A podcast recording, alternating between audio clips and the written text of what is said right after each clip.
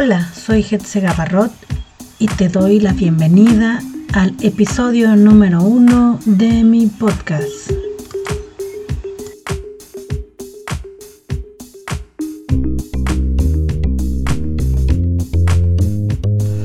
En este episodio hablaré de cómo crear una empresa en México y no quedarte en el camino.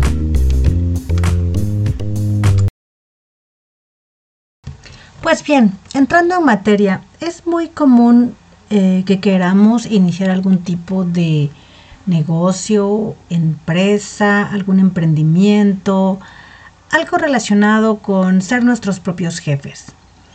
De repente nos parece una idea bastante útil, eh, práctica y que nos puede ayudar a tomar un poco las riendas de nuestra vida de manera económica, de manera personal, en cuestión de administración del tiempo, de administración de nuestros recursos y no depender directamente de un trabajo.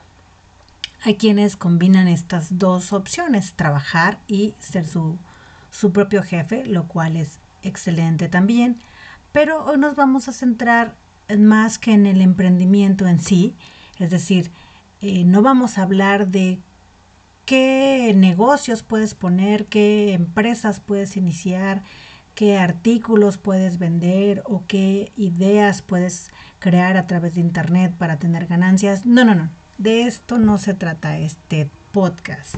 Eh, lo que les quiero hablar en este primer episodio es sobre lo que hay detrás del emprendimiento. Ya tienes tu idea genial, ya tienes tus productos únicos en el mercado, ya tienes todo para empezar, pero no podemos dejar de lado la legislación, no podemos dejar de lado con, lo que nos tenemos que comprometer a nivel eh, fiscal, a nivel de seguridad social, a nivel trámites, porque no podemos dejar de lado eso. Eh, como, como ciudadanos en este país, México, tenemos la obligación de cumplir em, con estas eh, cuestiones de las leyes y cubrir nuestros impuestos. Por lo que cuando ponemos un negocio o iniciamos un emprendimiento de este tipo, una vez que definamos qué tipo de persona jurídica vamos a hacer, porque existen dos, las personas morales y las personas físicas. Entonces, una vez que han definido qué tipo de persona eh, son de acuerdo a las necesidades del negocio que van a emprender, pues habrá que ir a realizar los trámites pertinentes ante las instancias correspondientes, llámese el sistema de administración tributaria y el Instituto Mexicano de Seguro Social, así como los trámites municipales. Regresándome un poco respecto de las personas jurídicas que establecen las leyes, las personas morales son aquellas que se forman de varias personas físicas y las personas físicas es una persona como tal. Por lo que dependiendo del tipo de persona que te vayas a formar, ya sea moral o física, los trámites son específicos para cada uno de ellos.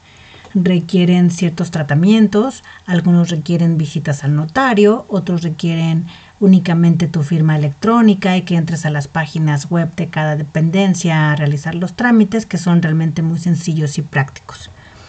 Bueno, esto ha sido todo por hoy en este primer episodio. Te invito a que visites mi sitio www.getsegabarrot.com donde podrás encontrar mucha más información acerca de este tema y de muchos otros más. Nos vemos en el siguiente episodio. Chao.